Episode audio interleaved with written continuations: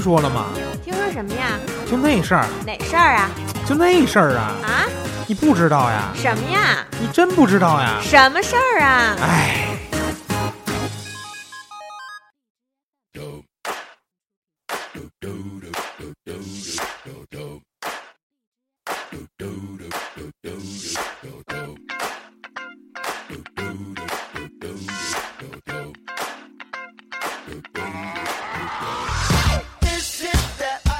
世界真奇妙，谁想谁知道？大家好，我是老衲，欢迎收听烂鱼电台。Hello，大家好，我红姐。哎哎呦，今天怎么说这么利索呀？因啊，为好久没说了，就快一个月没有录辣鱼电台了。嗯，哎呀，这个平时老是在公司录叨逼叨和周会，但是这周末呀，一直是没有腾出空来录叨逼叨，呃，不是录这个烂鱼电台。完了，对，这儿先说一下，上周的微课堂周会暂停一期，没有看到更新的不要意外，不要以为我们更新到别的地儿了，是暂停一期更新，嗯，因为为什么呀？因为宝宝离职了嘛，啊，我哦，们纪念他。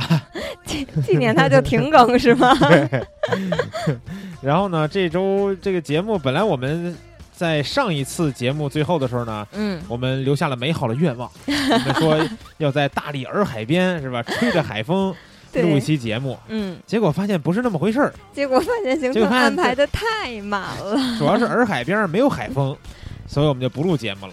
没有吗？有吗？有有有，开玩笑的。就主要是没有时间去感受有没有海风，是不是？对，因为我们这次这个旅行啊，就是真的是怎么说呢，就是时间太紧凑。上车睡觉，下车拍照，尿都不撒，根本没有撒尿这一环节，就是来回来去各种地方拍照，然后嗯，拍完照赶紧赶场到下一个地儿，然后每天晚上基本拍完了回酒店就累的躺在床上，立马就只能睡了。对，就每天安排的都特别满，然后我觉得大部分的时间都在路上。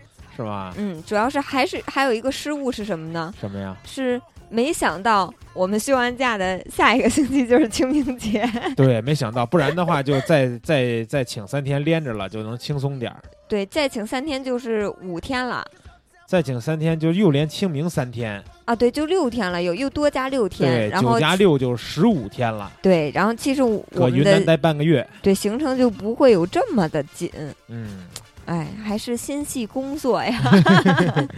那是那是。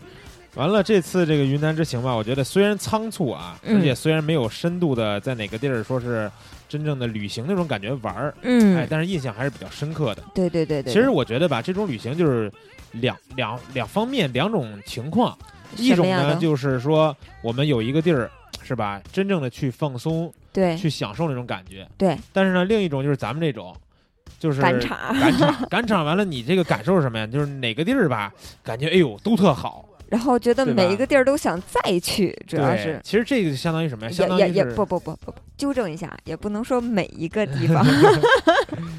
其实这种就是属于踩点儿游，你知道吧？先踩一遍点儿，看看到底哪块儿具体什么情况。对，然后都是每次都是说，哎，踩点儿油，然后你就会发现就去这么一趟。因为世界还很大，对，大到可以小说，所以呢，还是这个得先多去点地方转悠转悠。嗯，然后呢，这次云南红姐觉得哪个地方印象最深刻呢？两个地方吧，啊。一个是泸沽湖，然后一个是洱海，啊，就是一个头一个尾，啊，是我让我印象最深刻，然后印象最好的，嗯，就是还想再去，啊。然后而且想再去以后呢，想多待几天。嗯，嗯，对，我觉得真是如果再去的话，就这一个地儿吧，最起码比如说怎么着也得待个两三天个晚上，嗯，对吧不不不，我觉得这两个地方就是真的想要说把它玩好，我觉得最起码一个地方要住一周到两周。啊，那你嗯玩儿是我估计玩不完的。你看那天我研究泸沽湖那地图，好家伙，对对对，那湖一圈上就就费老劲了就然后就是云南这次让我印象比较深，为什么这两个地方让我印象比较深？啊因为你会发现，就是你踩一脚油门就是一个景点，啊你，踩一脚油门就是别踩油门了，就是手上 弄这个小摩托，你知道吧？拧一下就对对对，就是哪儿哪儿都特别美。然后就是对于就比如说娜娜你这种拍照的来说，我觉得哪个地方的景色都特别好。对吧咱就不说拍人像啊，嗯。拍人像就因为可选择的地儿特别多，对。吧？其实哪儿都能拍，嗯。但是大家经常说说拍风光出去不好找地儿什么的。嗯，我跟你说，就这泸沽湖边上，就让我溜达一天，我能就踏踏实实拍一天，嗯，就不用开车啊，对对对对就溜达就行。对，就溜达去，真的是就是每一个地方跟每个地方真的没有离那么远。就比如说像咱们出去玩，说去这个景点儿，去那个景点儿，嗯我觉得人家那种都不叫景点儿，对对吧？就是你去每一个地方的景色都特别的美，对，然后每一个地方都嗯足以让你留足。哎，人家你看，大家如果是我，咱们听友里边肯定也好多去过云南玩的啊，嗯，但是呢，可能没去过的，我之前就会想说，哦，那泸沽湖可能就是一湖面儿，对吧？对就是说可能从哪儿拍呀，角度都是差不多。嗯，但其实呢，去了以后，大家就会发现说，这个湖面虽然是一个湖面儿，但是它这前景和背景可大不同，对各。个地方都能找到特别好看的前景去拍摄。而且我又一个感觉，就我这次去云南最大的感觉就是这个天儿变得是真快呀、啊，然后云彩特别多，嗯然后我们就这次出去拍照嘛，然后就等这个太阳呀，就嗯等的、特别的费劲，它云彩特别多。然后其实，嗯，这次去本以为说南方的天气能特别的暖和呀，然后哎蓝天白云特别好呀对，我这大裤衩子都带着，准备穿裤衩儿了。然后其实大部分都是，嗯，它不能说阴天，它属于多云性天气，对，没有明显的，咱们没赶上一天明显的阴天，应该是。就是你能见到太阳，其实是一个比较困难的事儿。嗯而且这次最主要是什么是娜娜就合着一个正经夕阳没拍着，对我、呃也不算吧，在洱海其实还拍了两张剪影，就赶上一点儿。对，就赶上一点儿，就是你会发现去那边就是山特别多，云也特别多。对，其实不像咱们，比如说来北京，对吧？反而城市的夕阳有时候你感觉会更好等。对对对，你就会发现你这个点儿去，它就肯定有夕阳能照得过来，对，然后你选好地方肯定就能拍。对，然后那边你就会发现，你选好了地方，你就坐那儿等它，然后。哎，你觉得今天天儿特别好，能等到夕阳，发现云彩把太阳遮住了对，要不然呢就是也不能说这个光是云彩，这它这山头也高，啊！对，完了呢，就比如说那会儿问那个本来第一站去泸沽湖的时候就想拍夕阳，对对吧？然后问人当地人说这看不着 夕阳，说 也不是他，其实他不是说看不着夕阳，你知道吧？嗯因为他可能不理解，比如咱们拍照的时候想要的那个夕阳的光线和色嗯彩什么样的，嗯，人就说说太阳一般就下到这山头上就没了啊。但是呢，我明确的观察，太阳下到山头上的时候，就是还是很强的硬光，而且是白色的光线，嗯，就没有夕阳的那种感觉，暖色种感觉，对对对，所以当到了这个洱海以后，嗯专门跑到这个洱海的应该是东岸，对吧？嗯看西边儿，对然后呢，其实还可以，但是也是嗯得等云，对就，得等它一会儿进云出来，一会儿进云出来那样的等。嗯，而且我们第一天去云呃去那个洱海的时候也特别逗，就路上开车嘛，嗯，娜娜已经睡着了，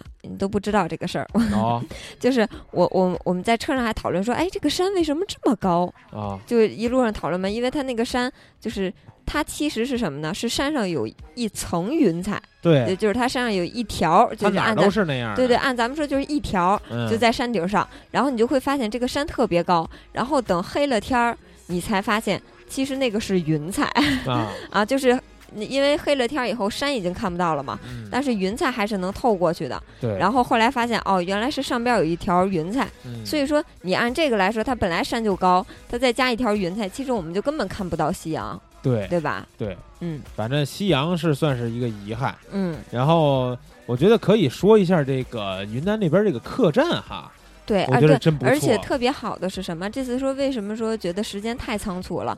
因为嗯，就去了以后，我们大部分的都是，也不能说大部分吧，就完全都是风光片儿，嗯对？吧？就觉得去个湖呀，去个洱海呀，就应该拍拍当地的那种风光呀。其实当地的，比如说客栈里，嗯然后比如说餐厅也好，然后比如说那种小酒吧，其实都是有特别特别有氛围、特别有感觉的。嗯然后，但是实在是时间太紧张，根本没有时间拍。对对对，那会儿还想着说晚上可以去小酒吧喝点酒什么的，嗯结果发现没有晚上，啊，对，拍完就睡觉了，基本上。实在是太累了。嗯啊，然后我觉得那边的客栈呀，好在什么地方？它不光是我不光是说它的装饰啊，嗯就是其实哪家客栈你都会发现他们都是非常精心的去装修他们自己的呃庭院呀，包括室内的房间什么的。。对，但主要是在那边吧，你就感觉这个客栈的价格哈，嗯，跟这个传统的时候旅游的地方还真不太一样。对，就不管说不光是这个住咱们住的吧，我觉得吃饭也是一样的，嗯，就是吃饭呀，然后加上住宿啊，这些价格都是特别特别低的。对。然后我而且我那会儿问了，没准是咱们这次去是淡季，啊，有可能，基本没有什么人这个时候出来玩儿。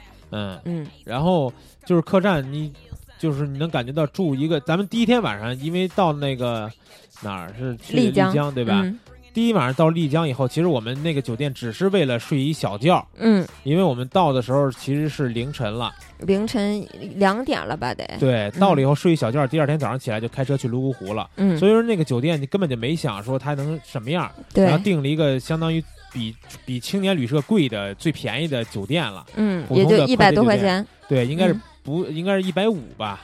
就一百多一点儿，我记得。对，好像还不嗯到一百五一晚上。对对对，就一百多一点儿。那酒店我跟你说啊，拿到北京来，我估计那怎么着也得三百到五百一天，啊，对，对吧没比错。比如家和那个七天什么的强强扯了。嗯就房间特别的大，然后特别的干净啊什么的嗯这种，就是特别的好。然后这种就是普通那种快捷酒店，然后后面嗯我们住的基本都是这个民当地宿了，的，对吧？也不是民宿，就是客栈啊，对，啊，客栈，那就不属。于那种快捷酒店了嘛。嗯，然后这些客栈就更不用说了，像这个三百块钱就可以选到非常好的，对，所以我都不敢想，咱们当时去之前看的说网上有一些一两千一晚的那种是什么、嗯什么级别了，对不对？嗯，对，然后呃，后来最后一天住到这个呃大理的时候，嗯是这个有我们一块儿去了一个朋友的朋友的酒店，啊，就是大理的最后一天了。对。嗯，然后那个酒店其实是它是不对外开放，它是一啊个属于就是类似于什么，类似于北京所说的私人会所一样，啊，就是它只给认识的人来住。对，而且他嗯人家那个酒店门口连招牌什么都没有，对，什么招牌都没有，然后你想找人都得来路口接你来，对，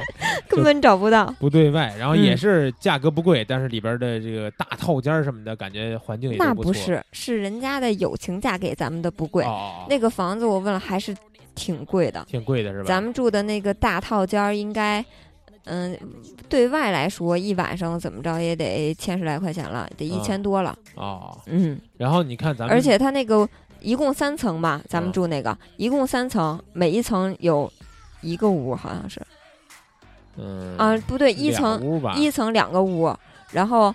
二层是就咱们一个屋，三层也是就咱们一个屋，它都每个屋都是套房嘛。对，就是一层就一个屋，对，一层就一个屋，然后它除了这个屋以后，外边它还会有一些装置，比如说让你休息的地方呀，然后喝酒聊天啊这种地方，就是就是你合着就等于是一千多，这一层都是你的。对这一层嗯里边，大家想就是一般去酒店都会有个。就是叫什么呀？大厅对大厅，大厅嗯里边会有沙发呀、歇着地方看书的、喝咖啡的这种东西。对对对然后呢，这些东西都属于你们这个屋的空间，对，就是不光说是你睡觉的那几个屋，外面的嗯很大部分都是属于这一层，就是你这一下就一层。对对对，还是就是感觉这边儿就住起来，让你感觉就是没有那么大压力，你知道吗？而且你看那个咱们在洱海边上住的那个客栈，嗯，也很不那是多错，少钱？也是三百多吧？三百多，对对，三百多。我们没，我们都没有挑网上的那种说八九百、一千左右的那种，我们嗯挑了个三百多的，嗯，然后也是就是纯在海边上。对，对它就是它是等于什么，就是。嗯，你把车就停海边儿上了，就等于嗯这种感觉。然后其实它跟嗯，就是海边儿跟咱们的客栈就隔了得有个，也就有个五十米都不到的一个路。呃，这不是。你就是小道你这个五十米的概念太宽泛了，啊，就是没有五十，米，它只有十米左右。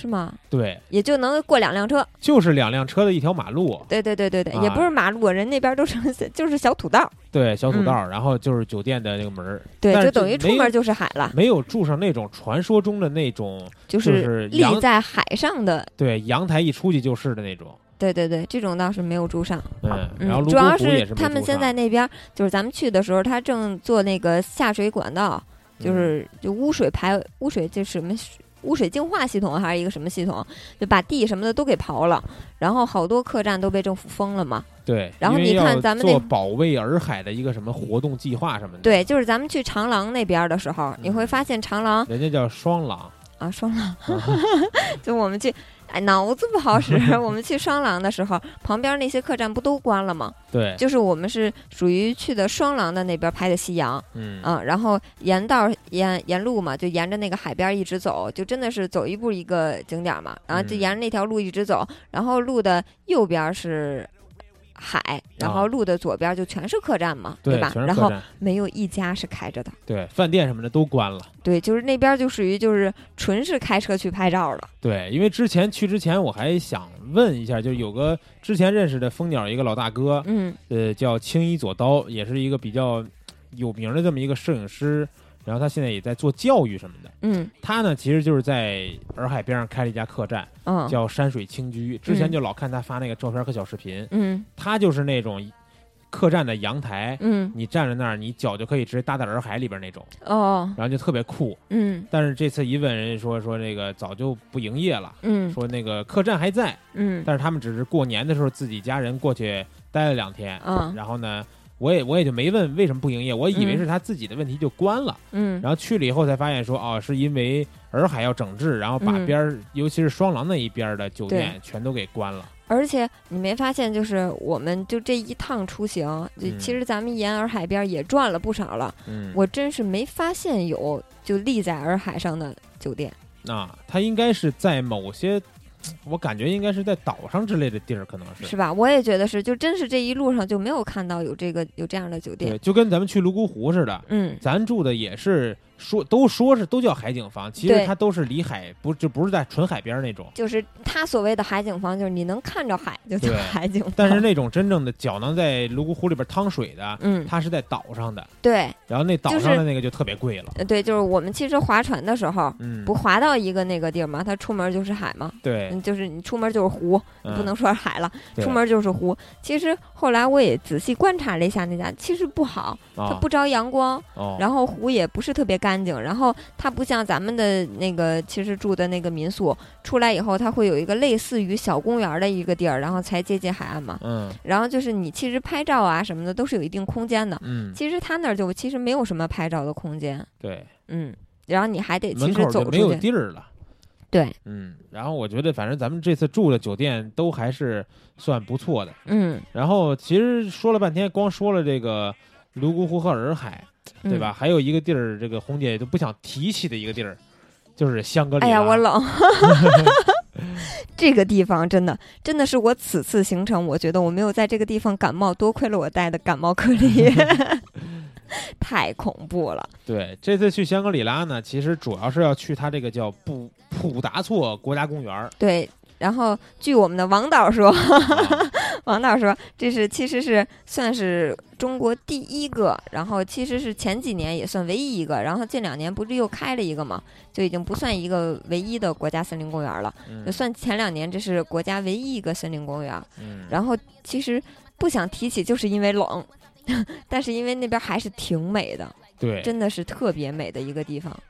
这公园儿啊，怎么怎么理解呢？就是它这公园儿里边儿就是一个超级大的景点儿，然后这景点儿呢，嗯我们这次去的时候，其实还是人家那地儿也是是整顿的，还是不是整顿，就是说是修修改的，还是怎么着？对，，然后只开放一小部分，不是只开放一小部分，是它只开放了一个景点儿。对，就只开放门口一疙瘩，呃也不算门口吧，我们从门口就买票的这个地方，嗯一直到这个景点儿，坐他的大巴车对，就开了二十分钟。对，就是大家买票进去以后呢，要先坐大巴车，大巴车给你往里边拉二十分钟，才能到让你下车去逛的地儿。对，然后其实我们的王导说，嗯里边特别大，最起码他说他上次是逛了三四个小时吧，都没逛全。对，然后我们这次逛了几个小时，两个小时差不多。啊，逛了两个小时，哎，这一个景点逛没了，就只开放这一个景点。对然后幸好只开放这一个景点，不然我觉得我要被冻死了。啊，那天去的时候，红姐说，哎，准备好这裙子了是吧？我嗯，当时我们到那儿的时候就已经开始下雪了。下雪，我说不行啊，我说咱这个你就别穿这拍了，穿这个拍不了也。红姐说没事儿啊，然后就强行穿着这个裙子我就，我高估了我自己的抗寒能力然后进去以。后发现红姐一人穿着裙子，其他人所有进去的游客都一人租一羽绒服，人家都穿，而且是长款羽绒服。对，然后看见红姐穿一裙子那么走，都特别的诧异。那真是冷呀。然后再加上我们 其他仨人，我们也没租羽绒服，我们，那你们穿的也可以了。我们其实我我也特别的冷，嗯因为那天我穿的也是个薄裤子，啊然后还那裤子还露脚踝那种，你知道吗？嗯完了上面也没穿太多，就是特别冷。然后那天就真的是觉得见着阳光就跟见着亲爸爸一样。对，然后从那天以后，他们给我起了一个外号叫“见光死”，呃，不对，叫叫什么来着？叫不见光死是吧？对，还是什么来着？忘了。反正就是必须得等太阳出来，感觉才能正常的行动。哎，对，特太阳不。出来的话，就是大家想下着雪的天儿，完了温度我觉得也就个零到五度左右吧。五度都没有吧？那天把我冻。但是你看那地儿就特别奇怪，嗯它没有它没有太阳的时候，嗯再加上下雪刮风就特别的冷。嗯，但太阳一出来没有风的时候，就特别的暖和，对对对对对，巨暖和那种。嗯，就是可能你这也没有巨暖和吧？真，我觉得就特暖和。就我感觉是，还是因为你穿的多。就是一分钟以内啊，嗯太阳出来不出来，它这温度能差的有十度，你说有没有？那肯定是对吧？有咱。就是太阳加上风这个两个元素，对对对，那肯定是有。对吧？一分钟里边能有十度的这种变化，大家想想，这太、嗯太太太恐怖了我。一开始进去的时候，我还满怀期待，我说：“哎，那咱们来这儿照呀，然后那来那儿照呀。”十分钟过后，我就说：“那个你们玩儿啊，我黄姐要回车里了 我已经不想不想玩了。当天对，就是，哎，要不是那会儿出了一丝丝太阳，嗯，你就我绝对就回去了。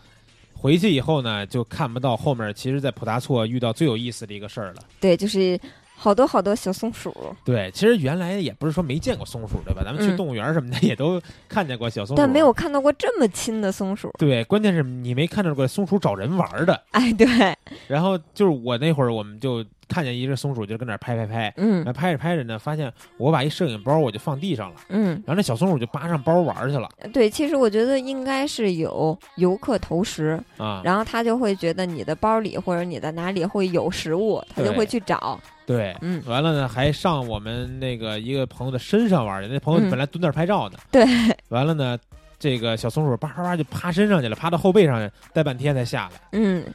然后拍了。因为我之前只在动物园里边拍过小松鼠，嗯，这次拍小松鼠拍的真是过瘾哈拍了一大堆照片儿。啊！你看我冻得那么惨，然后结果最，然后最后人家娜娜说拍松鼠拍的最过瘾，可见为什么我不想提起这个东地方。西没没，你看没见过这种野生的吗？那你见过这么冷的天穿这么少的模特给你拍照吗？没有没有没有。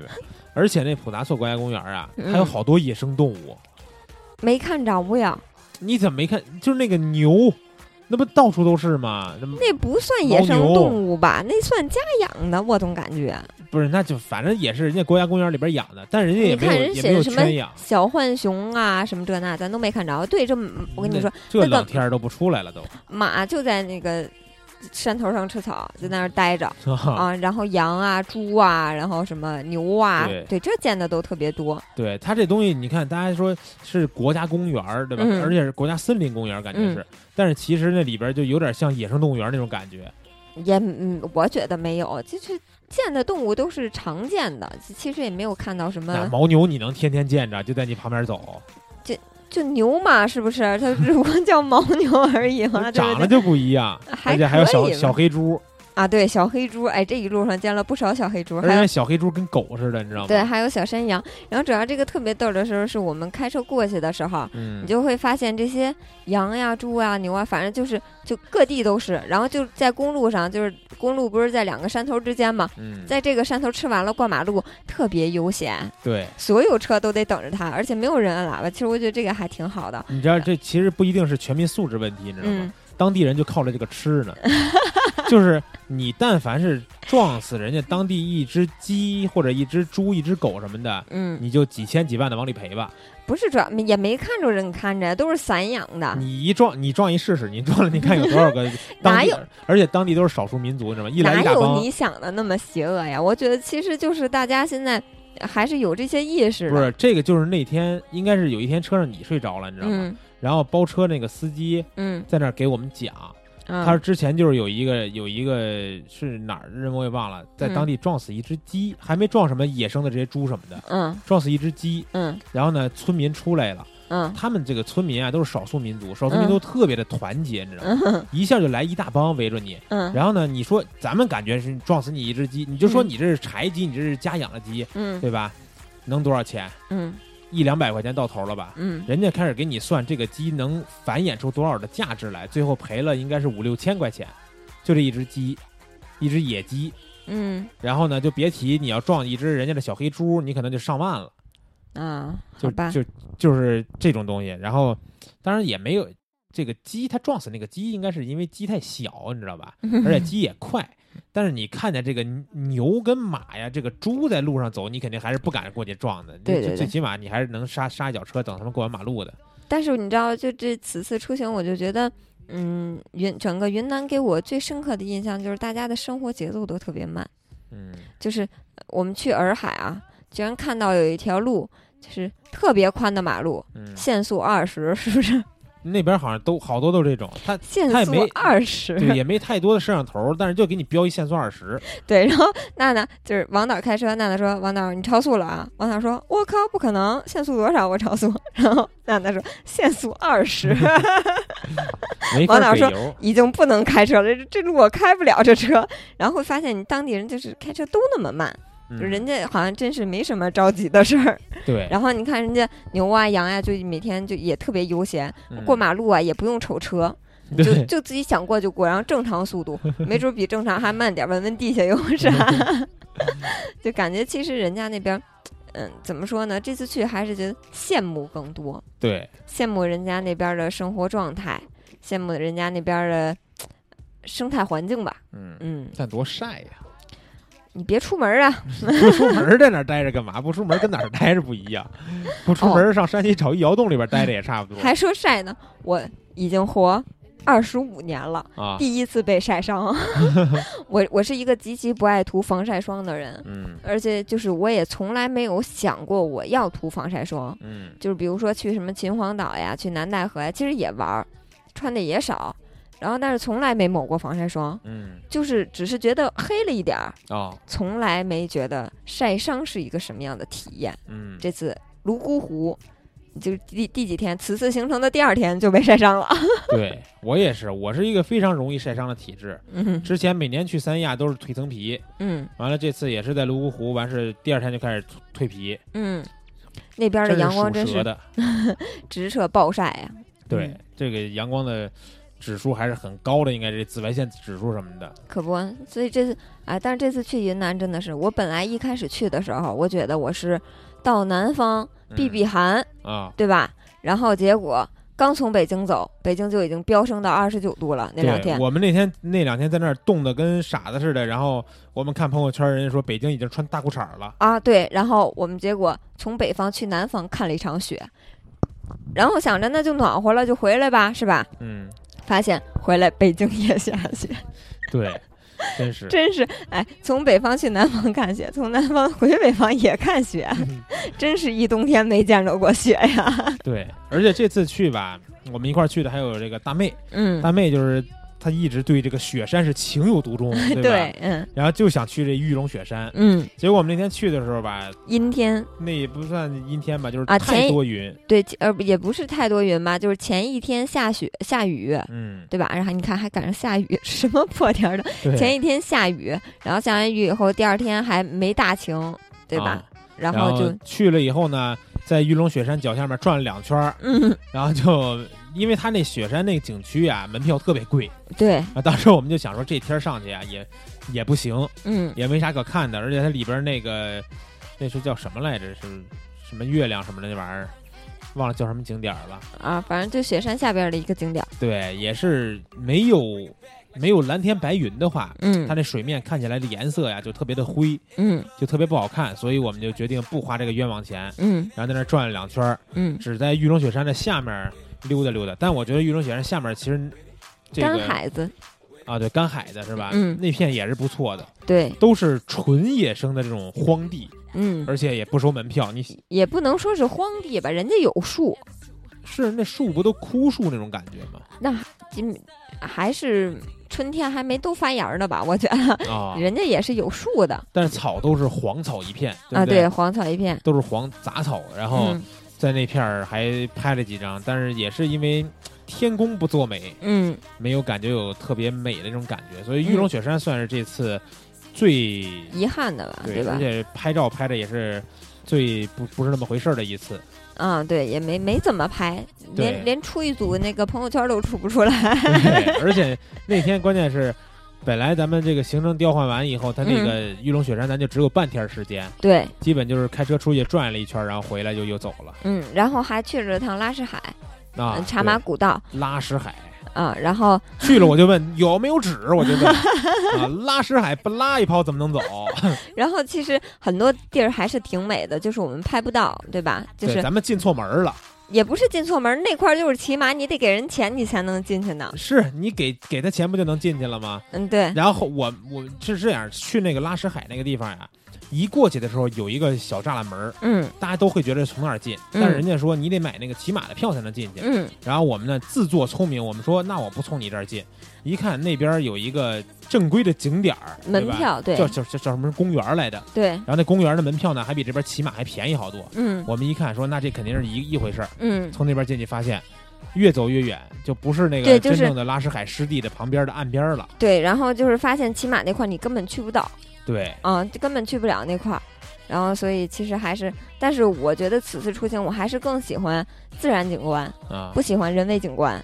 人为其实那个那公园里边吧，嗯人为景观一般，但是从旁边那个栈道呀，嗯其实如果大家就是去看的话，嗯，看的还是不错的，对对吧？只是说拍照差了一点，因为它离那个能拍的地方有点远，而且前面全是树什么挡着的。嗯，但是如果就是说去逛一逛、看一看，嗯，那地儿还是不错的但是你看去那个普达措国家森林公园的时候，啊。我也觉得人为的东西太多了，比如说栈道呀，比如说什么，然后还是感觉不太好。啊其，实，在去普达措的那个路上的时候，嗯，就是一些就是荒地，就是荒山头，然后啊，你会发现底下有好多动物，然后还有你就说进了公园以后坐大巴那个路上吧，不是，就是我们开过来的那条路上。啊，就有好多，就比如说咱们开回去路上不也看到好多白塔吗？啊然后在那儿拍照。其实我就觉得，就这一路上就有很多很多可拍的，然后也有很多可以让你驻足的地方，然后去看的地方。然后反而到这个景区里头呢，我就觉得嘖没有意思了，你知道吗？就是很多东西都是人为给你规划好的，嗯你就只能走这儿，你就只能走那儿，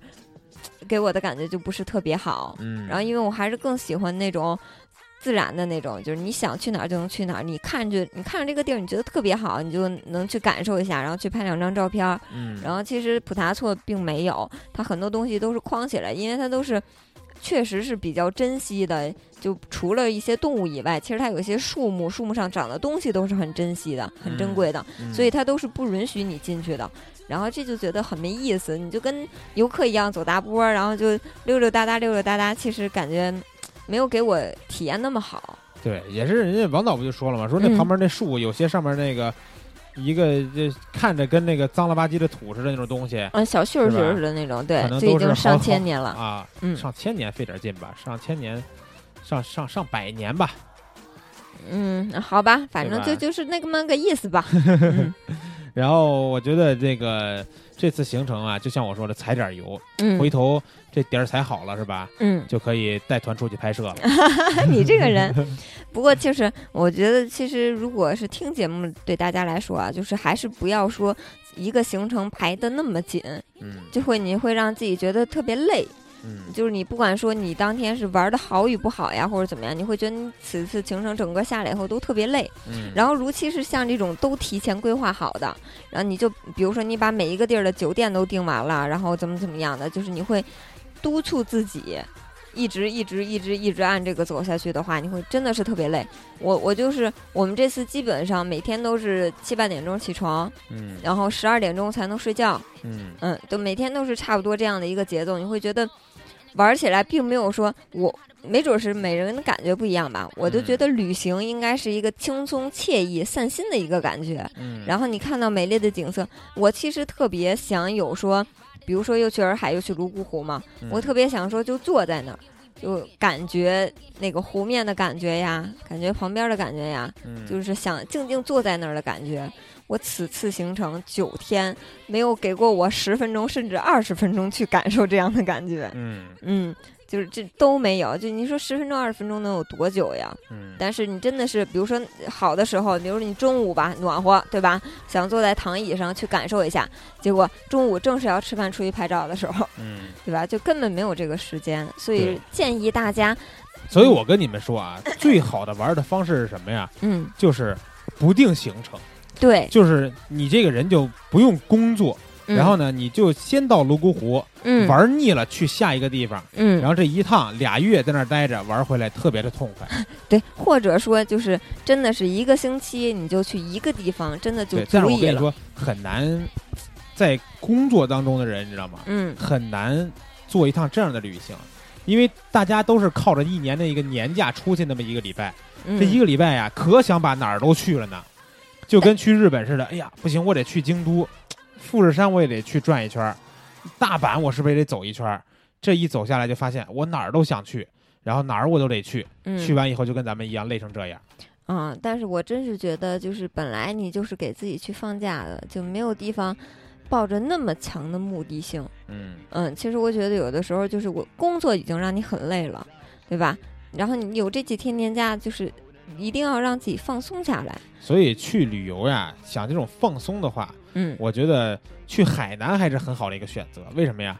因为你就算你到了亚龙湾，你住到那个酒店里边，你发现你没什么别的地儿可以去，你没有这个别的城市啊、景点啊需要你去玩辗辗转这个行程，你知道吗？但是你就我觉得在这个海海滩上边上待着就行了。还是不是？我觉得云南现在还是旅游一次造价太贵了。云南呀，啊，不是，就是那个三亚三亚啊造价太贵了，酒店太贵了，你就吃感觉贵，你就感觉住在这儿心都在滴血，你知道吗？吃个饭都不敢点，你啊就给我来个米饭，来碗酱油，我自己泡吃得了。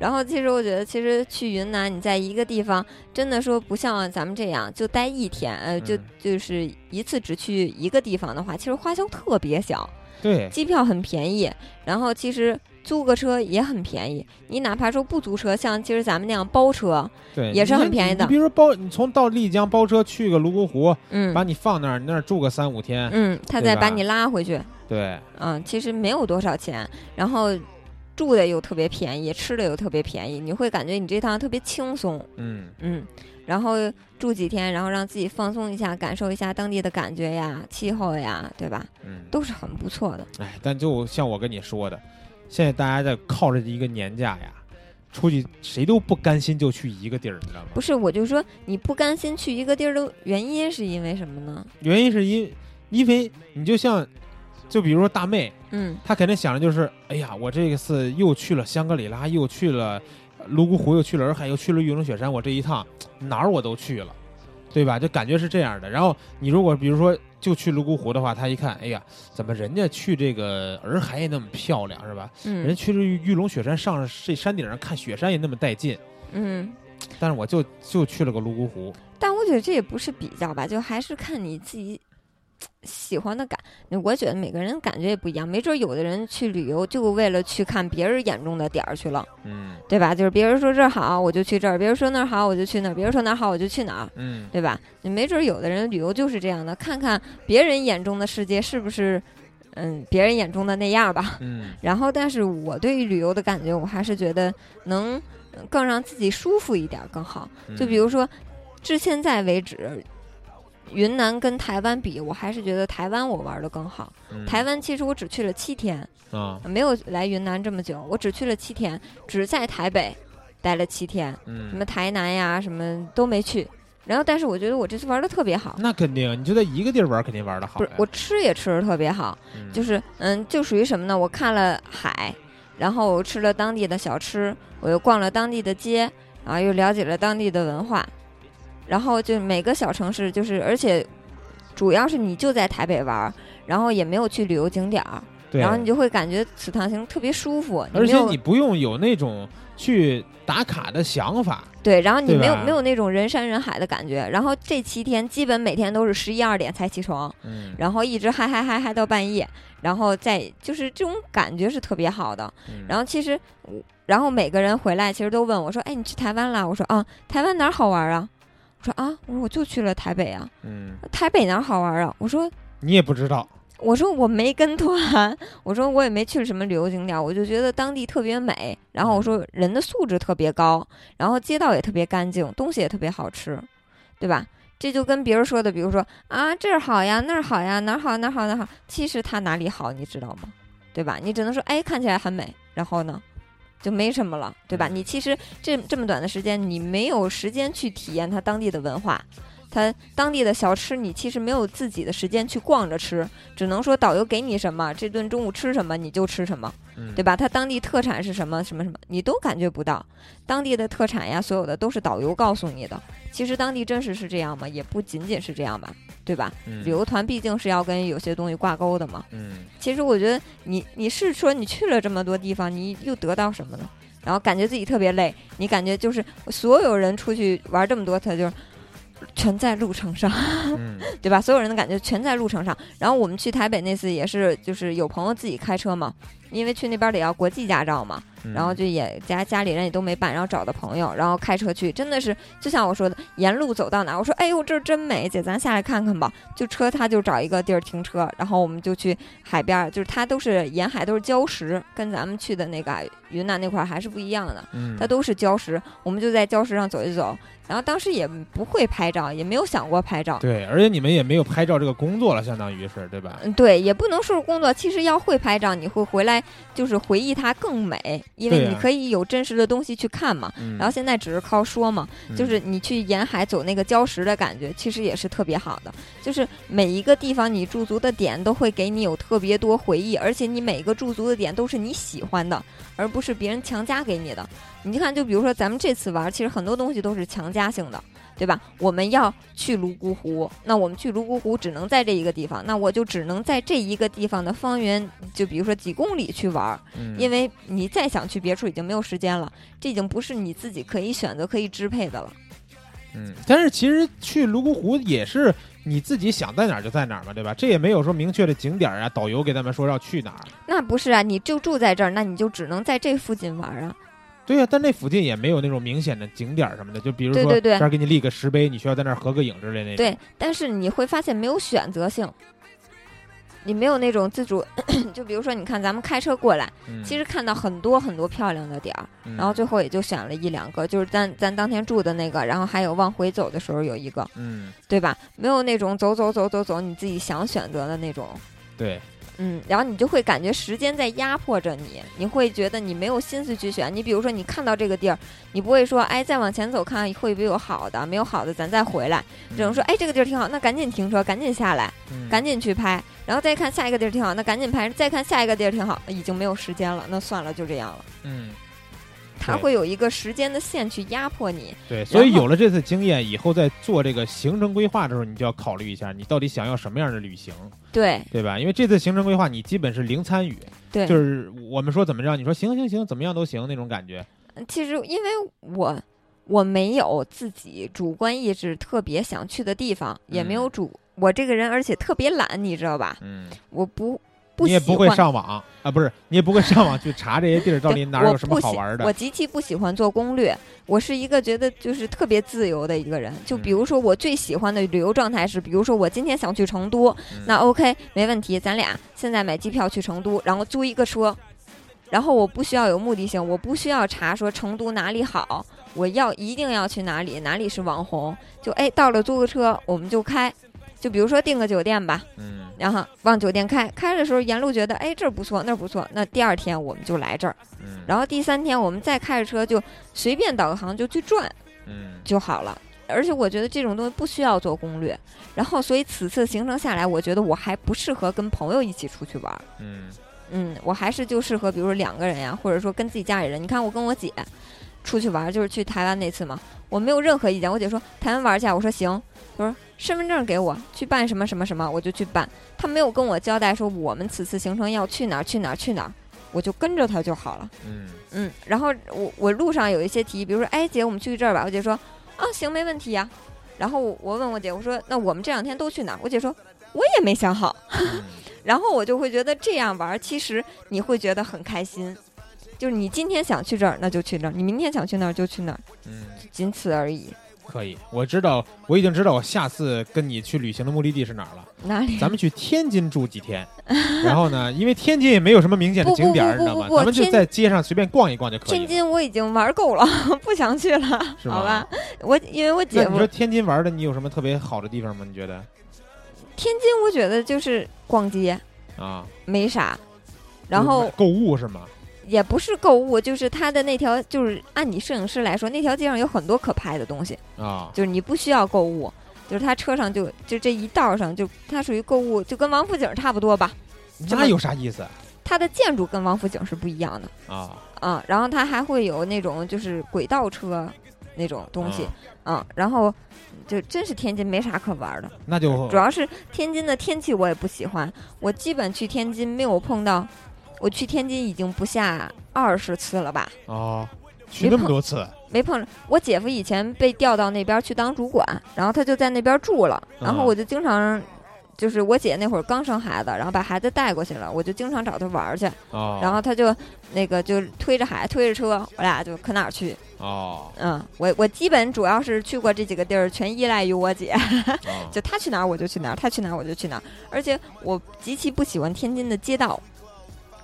就是对它特别乱，是不是？对它特别乱，它不适合自己租车去。嗯，你不一定就反正去一趟，反正是跟我去的朋友必有违章，嗯，就没有没有的对我上次去也有，啊，对吧？莫名其妙嗯，对，而且我还有个伙伴在天津嘛，我就总去天津，没什么可玩的，呃唐山也没什么可玩的，啊。然后呃北戴河、南戴河、秦皇岛我也觉得没什么可玩的那你现在觉得哪儿有什么可玩的呀？啊，嗯，比如说我现在比较向往想去的地方，泰国想去一次，啊，嗯，然后天池想去一次，天池、长白山呀，嗯，但是太冷了，所以那你去不了，你这辈子去不了那地儿。我在犹豫，然后不要往北边再走任何一步嗯，然后还想去的就西双版纳想去一去，啊嗯，然后泸沽湖跟洱海都想再多住几天，啊！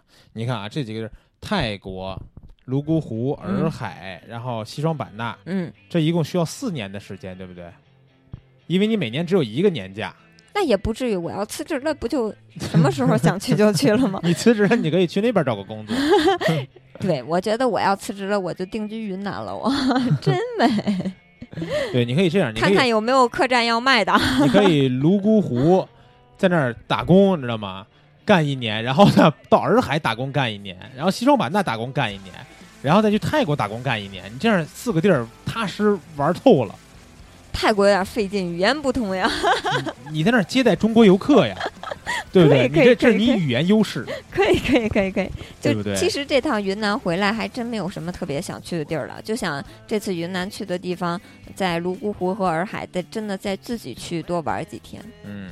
嗯、其实我觉得泰国是个不错的目的地啊，嗯。因为这这个泰国吧，去的时候就不会再像云南似的有这么多安排了，嗯，因为泰国可玩的地儿也多，嗯。但是呢，咱们只会选择其中一个岛嗯。去玩，就在这个岛上面，然后可能就是一天在岛上面岸边溜达，嗯。一一天往里边小镇里边溜达，嗯，就只有这么一片地儿能溜达。那样的话，其实就行程肯定不会紧了嘛。对，而而且你说去一趟的话，也不会说两三天就回来，肯定也嗯。是这种连着周末的这种八九天的行程。对，而且我觉得我这个人此趟出行回来给自己总结的一点就是什么呢？我一定要去一个暖和的地方。对，就是往南走。对 所以我刚才说，你不要往北边走，北五环你都不要出。就是去台北那次特别好的一点还是什么？就当地的气候我也特别喜欢，它属于潮热啊，又潮又热，然后我觉得特别好。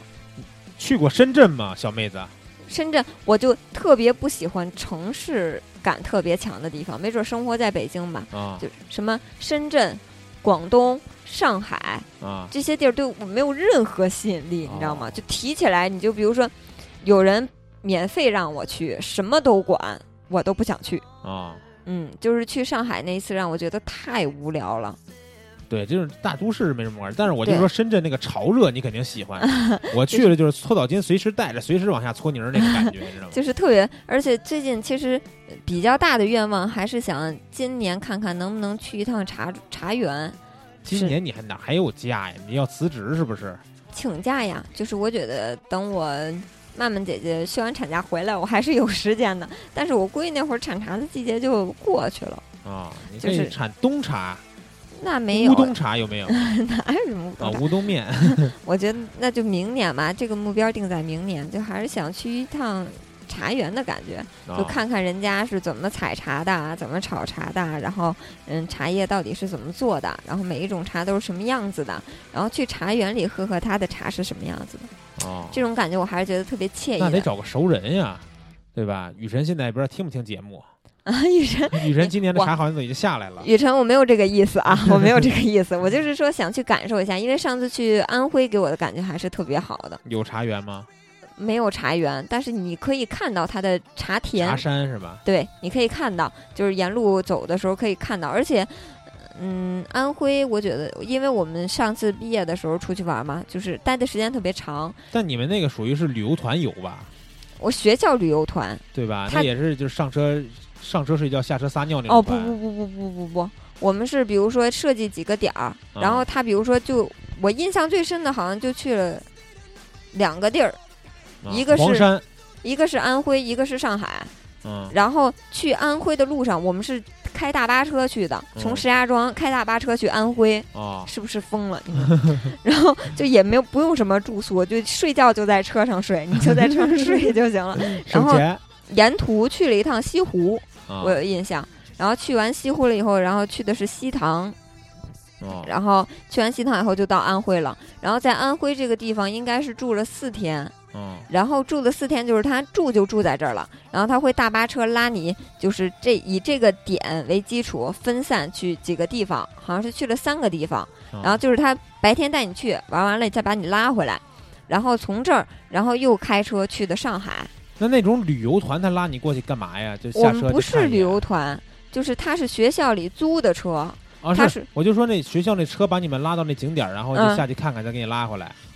不拉回来呀。就是你没没说嘛，就是他从石家庄出发，我我说到了安徽以后，比嗯，如说今天咱们去黄山，嗯去黄山了吗？没没有，到安徽没去？安黄山是不是安徽的呀？反正没去，啊，嗯那就是比如他们从安徽这地儿给你拉到一个地方，嗯，然后你们就下车看去，看完了以后上车再给你拉回来。对，就玩一天嘛。啊，就是因为它距离我们住的这块儿，也就开车也就半个小时就到了。啊，就是他会附近给你找，他不会说那么远，他就安徽附近给你找，然后你就去玩完了拉回来，就去了三个地儿。然后当时住了应该是四天，也不是五天，就时间特别宽松，你想干嘛干嘛。吗？就是那几天都赶上下雨，我特开心。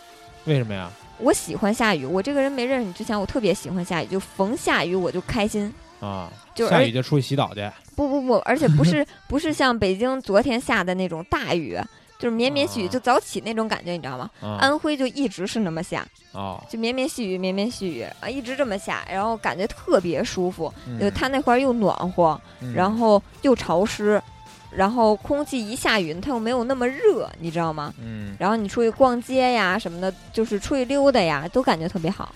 到哪儿都是逛街呀，怎么？不是，它是一个去了一个古镇似的那种感觉，啊然后它就是就跟咱们去香格里拉那个古镇似的，它就嗯是各种小店儿。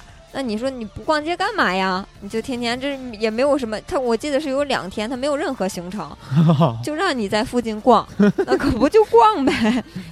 然后哎对于我们这种拍照的人，这种旅游简直是煎熬。呃，对，就是因为毕业出去玩嘛，啊然后又都是同学，那可不一块拉着就逛呗。啊，也然后是同学一块走，其实溜溜达达、嘻嘻哈哈就过去了一天。对对对，然后就感觉特别舒服。然后主要是当时也是快毕业了嘛，也比较有钱，你知道吧？嗯，然后就就是买，不是住的宿舍，嗯就是他住的一开始是给我们安排的上下铺，嗯然后但是他不查宿，你知道吗？然后我跟我特别好的一个姐们儿，我俩就在宿舍走，应该有个一公里吧，嗯就也走不了多远，找了一个酒店，哦，然后一晚上五百，当时觉得真贵。那么贵？对，然后我俩一个人，俩住的是希尔顿吗？然后一个人二百，就那一个酒店。我跟你说，哦出来方圆就看着那么一个酒店，然后一个人二百五住了五天还是几天，忘了。哦，人家因为此次花销特别少，也不用什么钱，就学校就是负责大部分钱了呗。对，然后吃饭也不用我俩自己买着，我俩就就比如说住在这儿住，然后到吃饭点儿我俩回去了，然后哦就有盒饭呀什么的，然后印象特别深，那边的饭我是真不爱吃，特别不好吃，没准也是学校为了便宜，就是 糊弄你们的。对，然后但是每个饭里都有一个鸡腿儿，哦，然后我们宿舍人特别好。都不怎么爱吃鸡腿儿，所以我每顿饭就是每天一个中午饭，我就吃五个鸡腿儿，我什么也不吃就饱了。然后他们就把鸡腿儿都给我，然后我把饭跟菜都给他们，然后他们我就每天吃五个鸡腿儿，然后吃了五天。红姐这之前讲减肥这事儿啊，你看啊，这肥都是怎么增起来的？不是那会儿就是在减肥，所以我不吃饭，我把饭跟菜都让给他们。哦，他他们就把鸡腿换给你。对，然后他们把鸡腿给我，我就每天吃五个鸡腿儿。然后，然后就是，然后从这儿出发以后，完了以后就去的上海，上海待那三天，待的我上海，无按鸡你这六兽的。我么跟说你这么，爱逛街的人，上海老够逛了呀，应该。没钱呀。哦，他花到上海没钱了。不是，就上海，你就明显感觉上海卖什么都贵，你知道吗？就是你看我们在安徽那块儿买东西，我基本就去那种小店溜达溜达，一天也就花个一二百块钱到头了。嗯，然后我去上海打个车，我跟你说，就因为他就把你放在酒店，他就不管了，不管就三天以后来接你们，这种是吧？啊，对对对对对，然后打个车五十没了。嗯，打个车回来一天就一百没了，然后你在当地吃点小吃，就因为那块儿安徽什么都没有，你想吃你都吃不上，没有什么饭店，你去那儿吃个小吃，一天二百没了，就光吃小吃，哪有钱逛街？一学生 哪有那么多钱呀？我要关键是逛街一进一看，这东西多少钱？七百八，这东西两千六。对对对对对，你你比如古镇里逛街都是三四十，对，一两百到头了，哦哟，就待的我溜溜在在酒店睡了两天，就第一天出去逛逛，然后一就第一天出去就花了五百块钱，当时心都滴血，你知道吗？然后然后所以我感觉啊，嗯在上海打拼的小伙伴比在北京压力还大。呃真的是 特特别堵，而且。然后我就嗯正好当时呃说跟大巴车回来，你知道吗？太累了，就三天就得开三天，从上海开回北京。啊，哦，不对，不是开回北，开回石家庄，得开三天。我说能不是司机也不休息吗？就两个司机倒班儿。一个睡觉，然后另一个开。对对对对对，你们那大巴车有有有有卧铺吗？没有就是坐。坐三天，对，就你要回去就得坐三天，就到服务区给你停一停，吃个饭呀什么的。你我们去的时候就就是这么坐过去的。你看，从石家庄开到安徽就得开多久呀？就一直坐着。我感觉我要是参加一个这样的行程，嗯，我可能开了半天以后，我说老师，我下车回家，我坐不了了。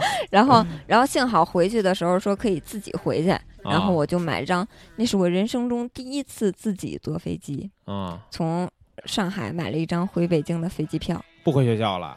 不回学校就不用回学校，都毕业了那会儿，就哦毕业最后的一个什么，我记得那会儿是个什么任务，反正全员必须参加，然后给你两个地儿，然后他们另外去的一个地儿是就是就跟大就大孤山，你知道吗？就那种感觉，就哦里边就特别破，就就是进村了，然后哦，站上山区里边了吧？对，站房顶上都找不着信号，你知道吗？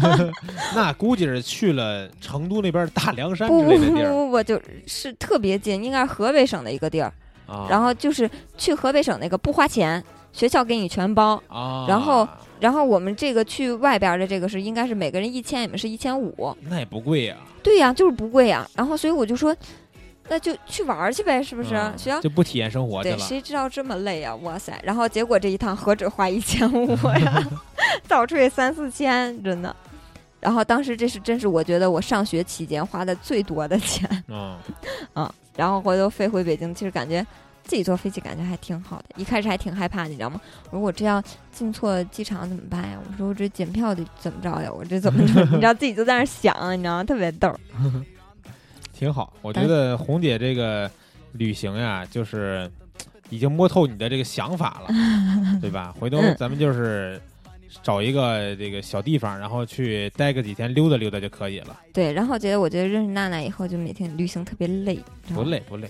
真的就是特别累。你想去个这儿，我跟你说，真是就这个拍照啊，我的天，你看你这个东西累死了呀！你感觉是累，但你得到的是什么？你得想一下，对不对？你得到的是你对，然后得到的片儿还得自己修，你见没见过这？你跟一个摄影师出去，不是回来片这这事儿我得儿还得说一下自己修，这不是我让你修的，对不对？红姐现在自从我教会她磨皮和液化以后，就不让我干这俩事儿了。她不信任我，她说她自己磨得好，自己液的好。然后现在所有的照片，大家别觉得说我们这几天发照片慢啊，是拖在红姐那儿了。哎，我跟你说，我那是哪儿啊？我洱海的片子修出来四天了，娜娜才给我调色。你见过这样的吗？你见没见过这样的？真是现在我们也哎是影楼式的这个流水线工作，我，然后你知道，我就对比，我拿我自己修的片儿跟娜娜第一次给我拍的照片儿去做对比，真糙啊，给我修的。你看原来修图呢只是一个意念上的工作，原片拍的可以就 OK 了。是真糙。只不过后来讲了一些后期的课以后呢，就是对这个东西越来越这个研究的比较透彻了。不过我自己会修图以后，我发现就是这个男人跟女人对于一个图片的看法和理解真的是不一样的，不光是调色，就是差别非常大，对非常大，就是我也理解到为什么人家女性摄影师拍的照片儿就是好，就有时候不一定是好在说前期拍的有多好，嗯后期色调有多好，而是他们真的能把女性在这个画面里边的一些细节处理好。对，比如说哪儿的头发，对吧？哪儿嗯需要液化？你可能咱们原来液化就是啊脸瘦一点儿，对吧？嗯，然后腰瘦一点儿，但是人家这个什么肩膀呀、腋下呀，包括小这个小胳膊、小腿儿啊，对吧？嗯头发的这个形状啊，都会去调调。就是尤其是红姐她调这个头发的形状，我之前修片儿很少去动这个头发的形状，之后除非是拍这个客户的客片儿，嗯人家说这个。就比如说一些商业的拍摄，嗯拍服装片儿，人家客户说这模特这头发不行，你给我稍微弄成什么样，我才会去修。嗯，我自己拍的照片，我不会去修这东西，但是嗯红姐自己修这个，学习了。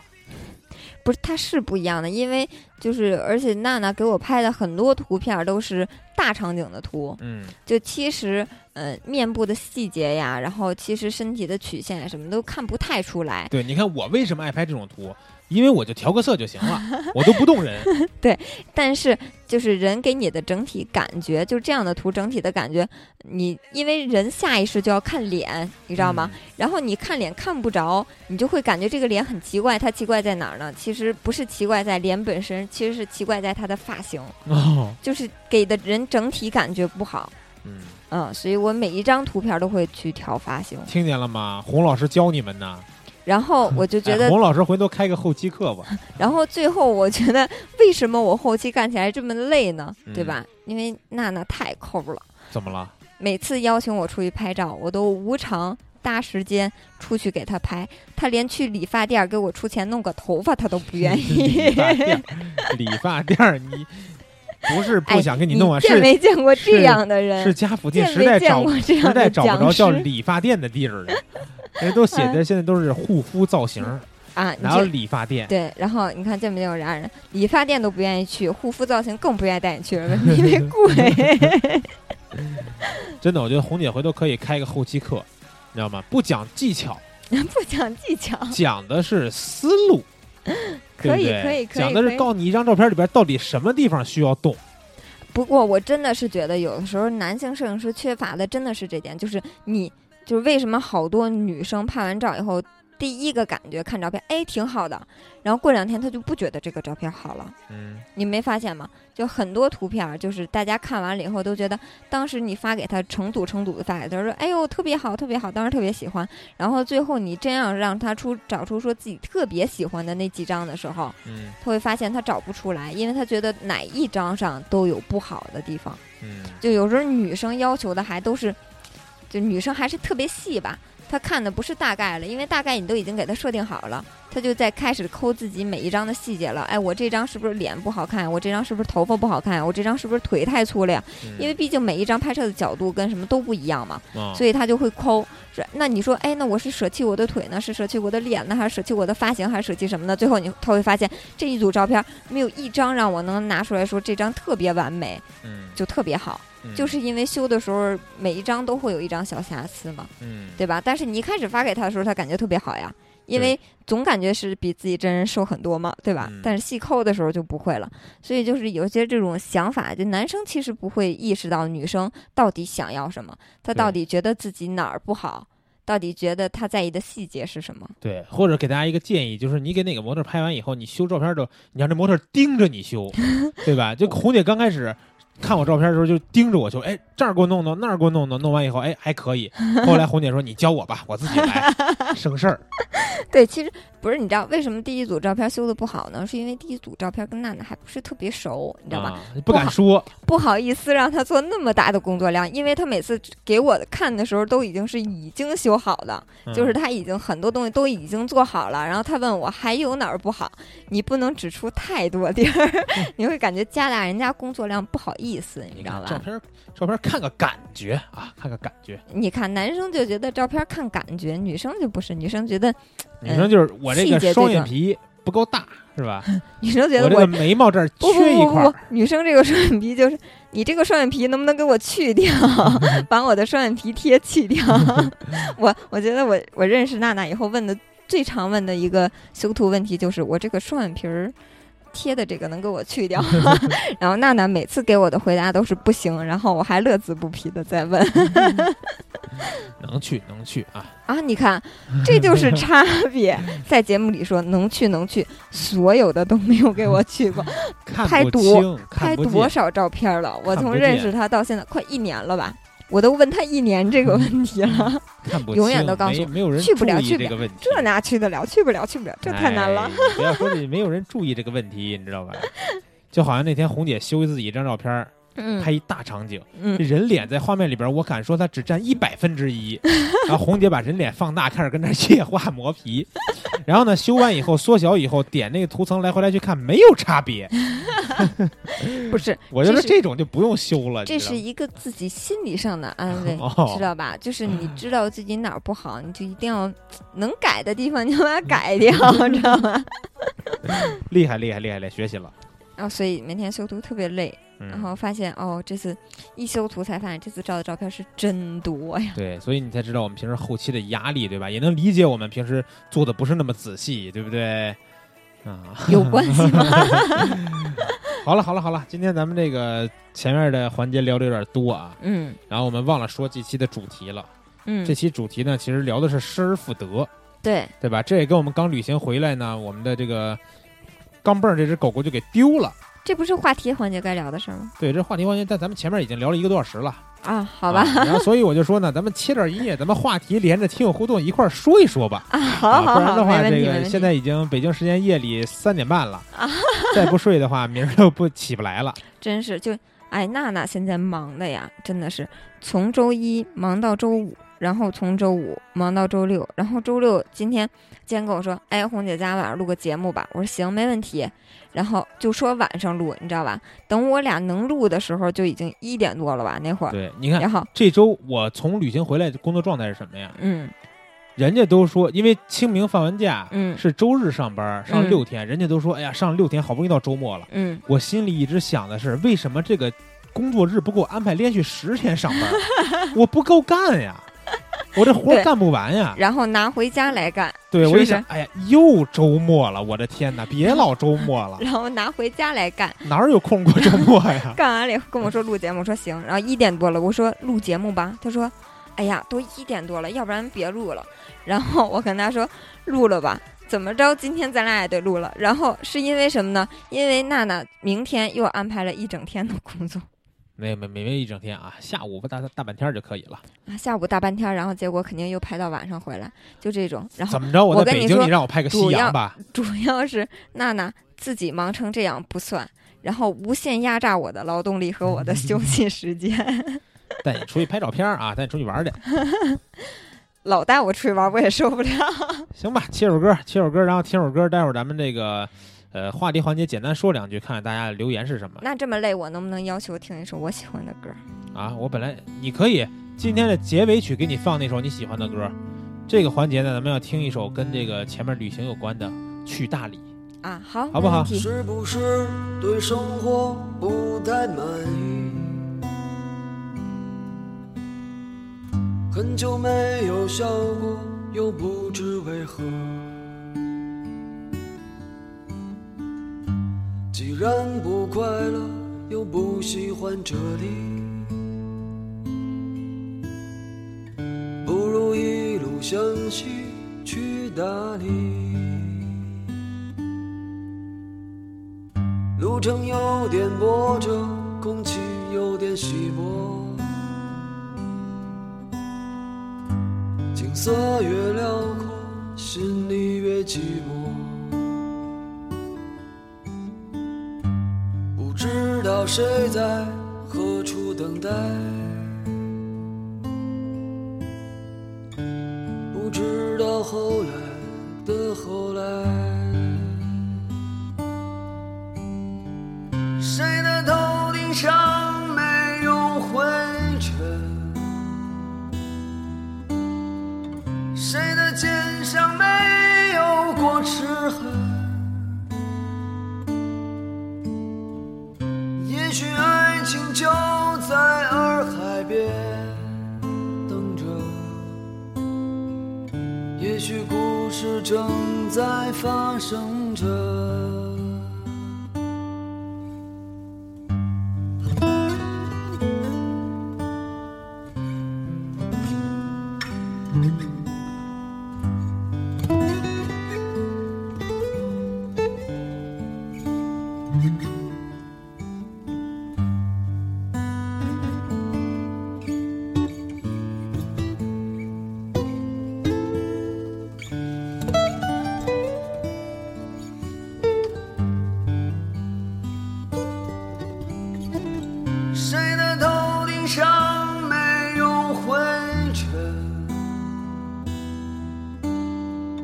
谁的肩上没有过齿痕？也许爱情就在洱海边等着，也许故事正在发生着。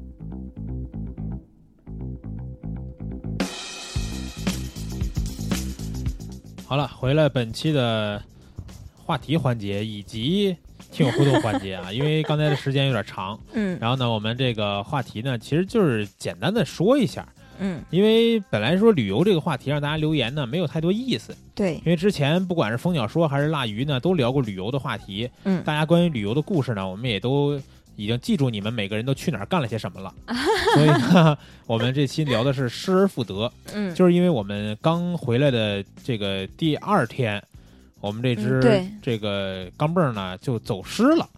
嗯。走失了呢，其实我们当时觉得挺诧异的，对。对吧？因为钢镚儿这个狗呀，它是一个特别认家的狗。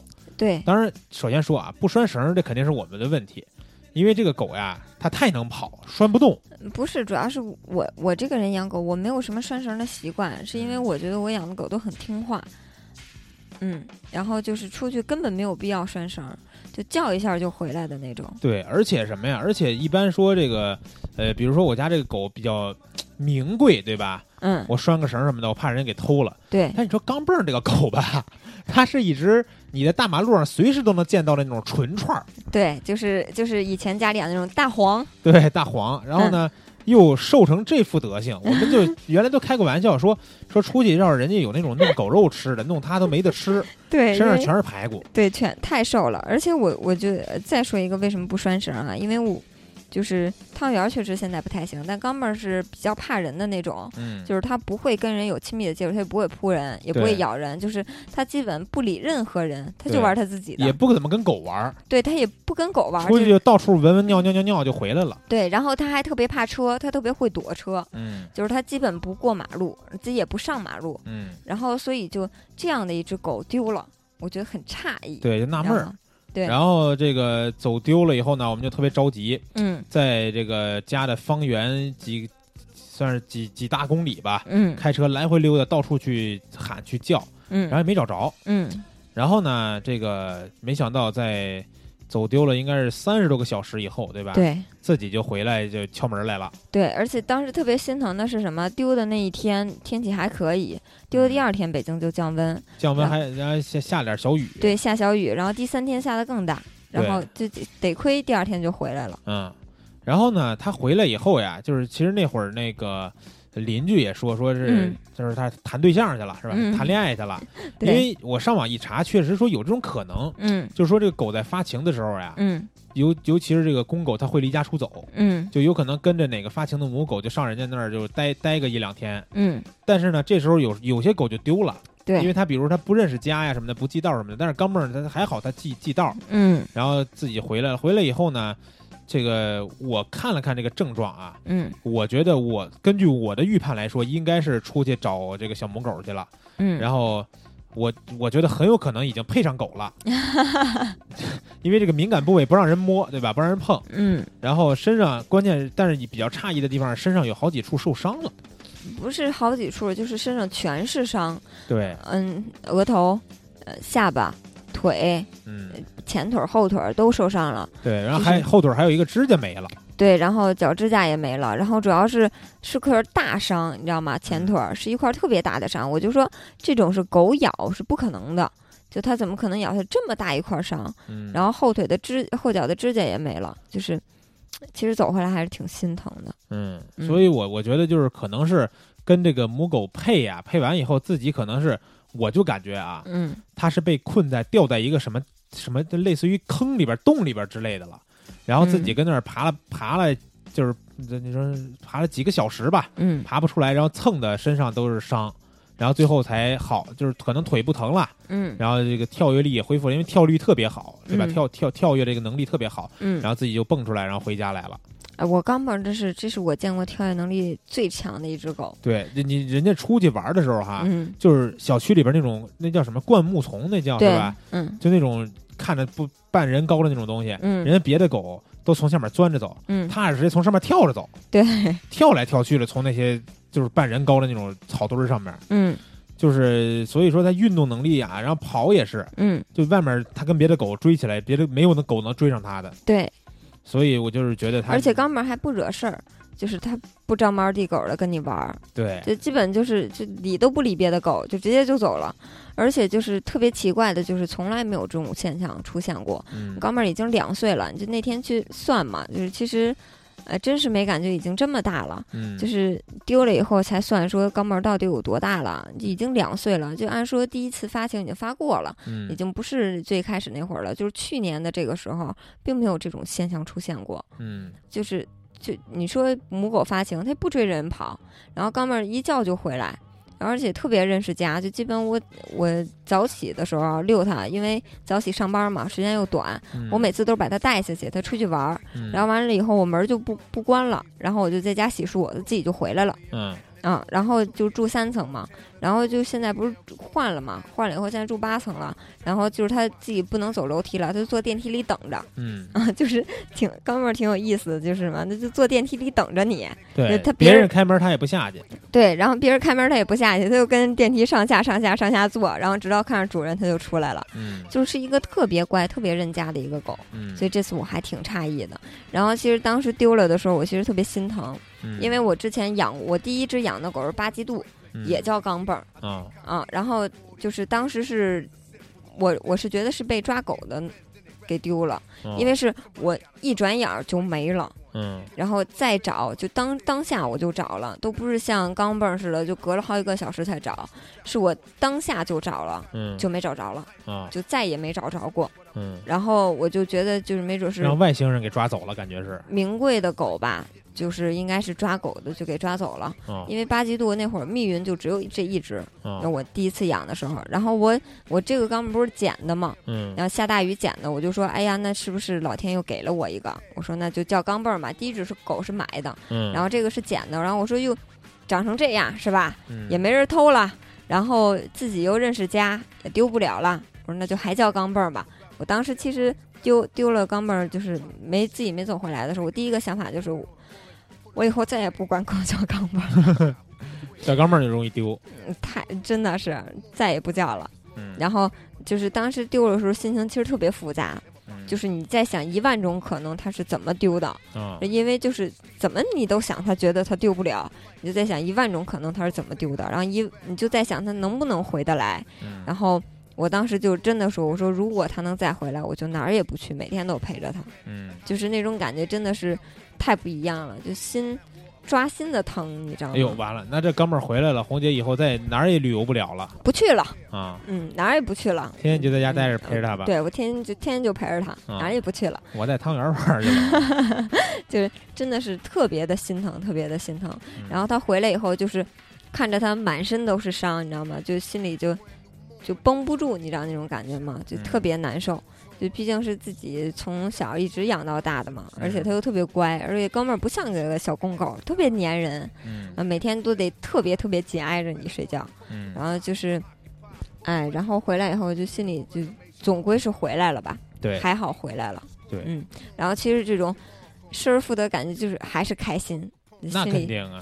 就是开心的已经不行了，你知道吗？就是觉得哎呀还是不错的，能回来。嗯。嗯然后我觉得那什么，因为我们这期话题啊，本来就是，呃，想看看大家吧都有什么失而复得的故事。对对对对嗯对，因为我们这个故事其实没，就是只能说是抛砖引玉，嗯说说这个我们丢狗，然后狗狗又自己找回来这件事儿。嗯然后是想看看大家的这个留言啊，对看了看吧。其实因为咱们这个留言呀，嗯，可能两周没发了，然后这个留言啊大家不是特别积极。嗯 不是觉得留了言也读不了，没什么意思。我们就说哪一期互动话题发了以后没读留言的吧，是不是？除非被吞的留言。然后呢，这个虽然说两周没发，但客观两周之后又抢到了沙发。哎呦呵，对，嗯然后这个 QQ 不安全说呀，说失而复得的东西真不多，嗯很多都是失去就永远失去了，嗯，连同心理上也一起失去。再得到同样的，也不是当时失去前的心理拥有感了。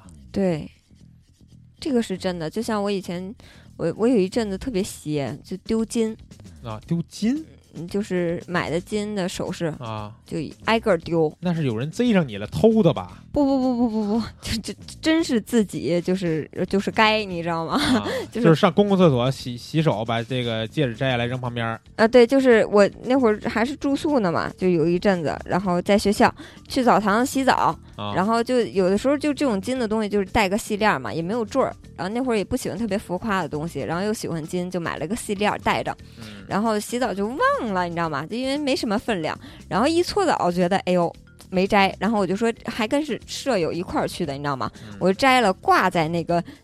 开开关那块儿，我还说我一定能想着，然后我还跟我室友说，我说一定想着我拿项链儿啊。嗯他们说嗯行，洗完澡就忘了，然后回去擦油，你知道吗？哎，就少点什么呀，回找没了。啊，然后就在接下来的第二个星期，嗯我早起起来去洗漱，然后就是戒指也是习惯性的就不摘，嗯买个金的就觉得哎戴着玩儿呗，就都一套的嘛，项链、耳环，然后戒指，然后洗洗脸说哎呦挺贵的，摘了吧是吧？嗯万一碰上什么呢？然后就摘那儿放那儿，洗完脸走了。走了以后，那那天还是个周六，我要回家，你知道吗？我都坐在火车上了，我才啊想起来，哎呦，我少点东西，没有戒指，然后赶紧给我室友打电话，让他去水房看，已经没了。啊然后，然后接下来的再下一个星期，丢了个就是耳坠儿，哦就是钉儿，然后这俩嘛，然后无缘无故就丢一个，嗯然后从那以后金再也不戴了，就连续一个月就一直丢，一直丢。你这叫什么呀？你这叫命里多金？然后，然后真是回来就是再看着，比如说，呃，金的项链啊什么，也逛街嘛，然后看着金项链，就你看着它，就你都没有想买的冲动了，你知道吗？买了也是丢。就不想戴了。行动王啊，他说失去的就是失去了，就算再得到也是不一样的东西了。嗯他俩这观点一样哈。嗯，然后看看，但是这个宠物还是不一样的，失去了再回来还是一样的 还是西。那只，对没说这个换了个皮又回来了。对，完了，施阳，他说其实物品的失而复得，真的不算是生命中印象深刻的经历。有时候觉得一些在家里莫名其妙消失，又在几天甚至几年后突然出现的东西，嗯并不是真的掉在了某些看不到角落里，而是在那个时间点上，他们真的被某种力量驱使，变成了不存在的事物。而在他们该出现的时候，他们又会神奇的再次出现。哎，那石阳这个跟一般人经历不一样呀。嗯，他说我从上军校开始离家十余年，这期间每次回到沈阳，要么是我爸爸在家里做好饭等着给我开门，要么就是我爸爸开车去火车站接我。在我爸爸去世的那天，我以为我永恒的失去了这份深沉而细腻的爱。可是，在我爸爸头七的那天晚上，我们出去烧纸，回到家还没敲门，之前关好的防盗门清脆的一声，轻轻的打开了。说门开门打开之后，我走了进去，我妈妈才匆忙的从卧室走出来。我相信这是我爸给我的最后一次等待，最后一次欢迎，最后一次关怀。哎呦哇，说的这么感人，这个事儿说的我怎么鸡皮疙瘩都起来了？我的个天哪！哎，你怎么跟我感觉不一样？我说怎么那么心酸呀？听着哎，但是你看前世上前期说的跟一般人好像都不一样。我发现有的东西是什么？你用的时候，你死也找不着它，啊，然后等你不用了，嘣儿冒出来了，也没什么用了。对，但是你看啊，其实他说的第一段，我想起来一个事儿，嗯因为之前有一次是正好听到赵尚不误他们聊这个，呃，不是，是他那个二瓜的那个道听途说吧？哎不是不是道听途说，什么叫叫什么节目来着？刮目相看，啊聊这个聊这个道家的事儿的。嗯。然后他们说到佛牌这个事儿了，嗯。佛牌你知道是什么吗？不知？道。就是从泰国那边求的一种，呃，也类似于也是信物，然后能保佑你怎么着怎么着。而且求佛牌很多时候这个佛牌里边都是就是阴气比较重，嗯。所以它比较能这个灵验，嗯。然后它也是一种类似于刷你的这个运气的这种信用卡之类那种感觉，知道吧？嗯，把你后些年的运气给你拿过来转运，啊这样一种方法，就是所以很多人都觉得佛牌特别灵，嗯。但是其实对自己以后不太好。啊然后这个东西，但是呢，我之前也是别人送给我一个，嗯。这不是我自己买的。嗯。然后呢，当时瓜哥他们就说他们那个道叫什么呀，道馆吧还是什么的，嗯。能帮人销这种佛牌。嗯，就比如像我这种情况的，嗯。我自己不想要这东西，人家嗯。给我一个，嗯。然后呢，我当时就说，我听完这节目，我就说我找找我这佛牌吧，嗯清晰的记得它就被我放在我家的一个抽屉里，嗯死活找找不着了。嗯然后呢，我就问瓜哥，我说这个我我说了一下情况，我说我嗯这个人家送我的一个，然后我现在想找你们销，但是我找不着了，嗯，呃，怎么办？他说。你这个事儿啊，你也别找他，嗯你想找他也找不着。他说这个好多人都跟我说过这种情况了。嗯嗯，这东西呢，迷信也好，玄学也好，大家听个乐呵。嗯瓜哥就说说这个东西里边儿，它一般在泰国求那种佛牌里边吧，有时候嗯它会给你有这种小鬼儿放进去。嗯这小鬼儿啊，他知道你嗯什么时候想要它，什么时候不想要它。啊当你想找它，把它去消的时候呢，嗯他会用他自己的各方面的力量，嗯让你找不着它。啊然后在你不需要它的时候，你又觉得它好的时候，他又会自己出现。啊所以到那那个东西到现在我也没找着，啊，那这你那你现在都不需要是吗？我不需要那东西，我我就是我本来就不是特别迷信这些东西能帮我转运什么的。嗯然后再加上我对于佛牌这个东西的认知，就是它是一个不是特别好的东西，嗯虽然能帮你改运，但是它刷你之后的这种，呃，不管是销售啊或者什么的这种东西，它是嗯不好的嘛。嗯所以我我想找它把它消了，结果现在找不着它了。嗯所以我就刚才听那个施阳第一段以后，我就觉得，真是有些时候这个东西啊，它不一定是你找不着，就是他自己的力量让你找不着他。啊，好好好好好，嗯，嗯然后土豆爸比说，从来只有失没有复得。二零一零年买了刚刚三天的自行车，停在楼下半小时，下楼就丢了，报警未果。当时只恨自己不是日本人。为什么？呃，应该是说日本人对于这种这个事儿，应该是报警的话，应该比较有效。哦，然后你像你丢个自行车，你在中国报警基本是不可能有戏的。嗯然后呢，他说后来买相机又被骗了五千，报警还是未果。哎，你们你买相机报报警，这你自己太愚昧，骗五千是不是？然后他说这个说什么说怎么呃老赵说怎么被骗的？他说有一个叫五八同城的网站，从上面认识一个骗子，然后给给了一个仿淘宝的钓鱼网站，就这样哦，这个是原来好多。嗯，淘宝有时候还干这种事儿呢，是吗？就是你比如说你跟一个店家聊，嗯就你看上一件衣服吧，嗯然后你跟店家聊，你说老板这个衣服，比如说有没有另一个颜色？嗯老板给你发来另一个颜色链接，但你点进去它不是真淘宝，它是一个钓鱼网站。你可以正常的下单付款，但付完款以后，没有东西。就是人家就不理你了。然后你再上你的真正的淘宝里边找这个订单是没有的，但你钱已经付过去了。哦，啊，这种就是钓鱼网站。那他是买着了还是没买着呀？没买着呀，就被骗了嘛。哦就是钓鱼网站把你这五千块钱收了，然后其实东西人家不给你。哦，然后这个月夜红山啊，他说每个月取出点钱，衣柜里翻几件不常穿的衣服，口袋里边塞一些，指不定哪天你就可以享受失而复得的惊喜。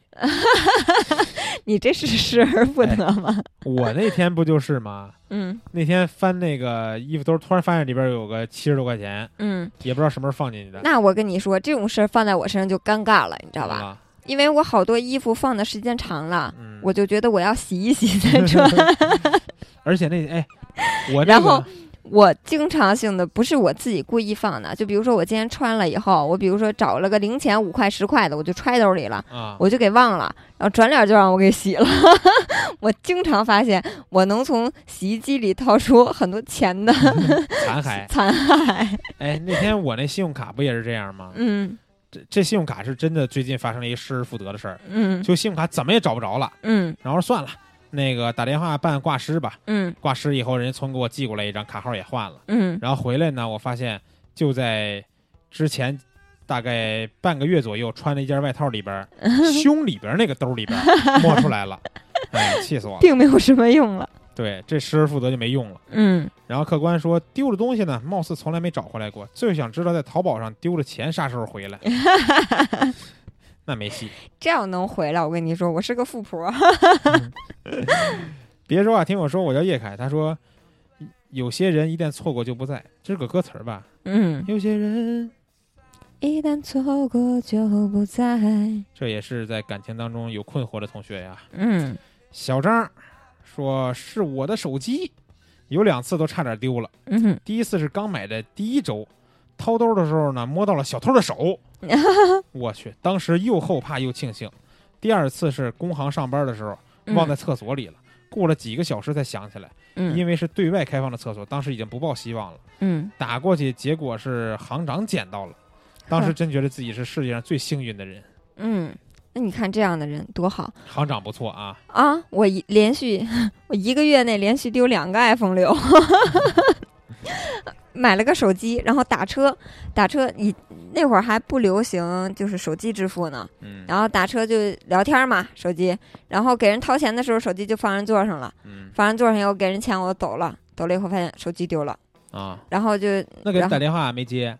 没接，然后就一直就一开始一直能响，然后啊过两个小时就关机了。啊，啊，然后就，然后我这个人以前还没有要小票的习惯，你知道吧？哦就还是打的正规出租车嗯啊，没有要小票的习惯，也找不着人家车了，也、啊也没有什么记车牌号的要小票也没用，他肯定说就是有别的乘客拿走了。啊。对对对对对，反正就这这意思吧，也没找回来。然后呢，就那就再买一个吧，是不是？啊又买了个六，然后啊还是六 P 那会儿，然后买了个六 P，然后买完了以后，我姐大晚上叫我出去喝酒去，然后喝完酒以后就回家，然后回家那会儿住通州，然后通州那个大门离地铁站远，然后有个小门离地铁站近，然后他们每天到我喝酒回来那个点儿就关门了，但是呢，就由于比较瘦，然后它有个缝儿我能钻进来，你知道吧？啊，然后我就钻的时候应该是手机掉了，然后之前还穿那个背带裤，前头有个兜儿，你知道吗？哦，就想着，哎，快到家了，我就钻个门儿，我就把揣这个前头这个兜儿吧。然后我钻完了，我就回家了嘛，不就？嗯，然后发现没有了，刚一上楼发现没有了，然后再下一找没了，我就说，你这人捡的太快了。我就说我再也不买苹果了。然后当时就买了个 vivo，你知道吗？我说我不使苹果，还看它丢不丢。然后刚买完 vivo，七就出来了，然后那会儿七出来不是全黑的吗？嗯，然后，哎，由于这个颜色不行，又沦陷 iPhone 了，然后把 vivo 给我妈使了。哦，我经常连续，我特别邪性，我经常就是丢什么东西就一个月内丢，就你这个月使这个东西它就丢，哦，特别奇怪。嗯，不能老使。我跟你说，真是这个人走背字儿的时候，我真是发现我这个一年中啊，要不然就得散点财，你知道吧？嗯，要不然就得受点伤，没事儿，都是好事儿，帮你挡大灾呢。可不？然后肖立群说：“ZIZ 不抢沙发了吗？”其实 ZIZ 不怎么抢沙发，嗯，沙发一直都是客观客观。抢，对，然后这有一个叫丽江宋公子 online 的，嗯，这叫什么？丽江宋公子 online 怎么像是给哪个给哪个这个什么？网络游戏打广告的呀？然后还是丽江的，哎。嗯然后呢，他说上一次失而复得是因为什么呢？忘记了。嗯，最近开始玩胶片，有时候都快忘了送去冲印的胶卷，然后突然收到照片，这种心情和失而复得有点像。嗯，那应该是，就是忘了的东西，就是突然间出现了，也有那种失，那他没有失失去的时候，当时的那种心理感觉呀，对对对对对，他这嗯纯纯属于复复得，对得到的时候那种感觉，那种感觉没有。对，嗯少少一个步骤，你这个，然后 LDB 奈他说，失而复得的东西还真不多，一时半会儿也想不起来，嗯就记得有时候做梦发现东西没了，醒了感觉失而复得很开心。他说最近失而复得的就是前两天以为腊鱼没了，今天居然诈尸了。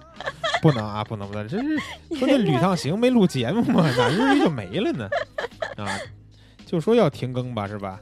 不过这个节目现在都已经做到快九十期了，是吗？这都快坚持到一百期了。嗯当时这个蜂鸟说只坚持到八十一期，嗯，然后后来又更到八三八四，好像有八五吧。但是这个腊鱼可是快一百了啊！到时候看看咱们一百期聊点啥。嗯，好，然后这个你微笑是美好，最后一条他说梦想丢了，然后又找回来了，哎呦喂多喂，好啊！这听着跟鸡汤似的，是不是？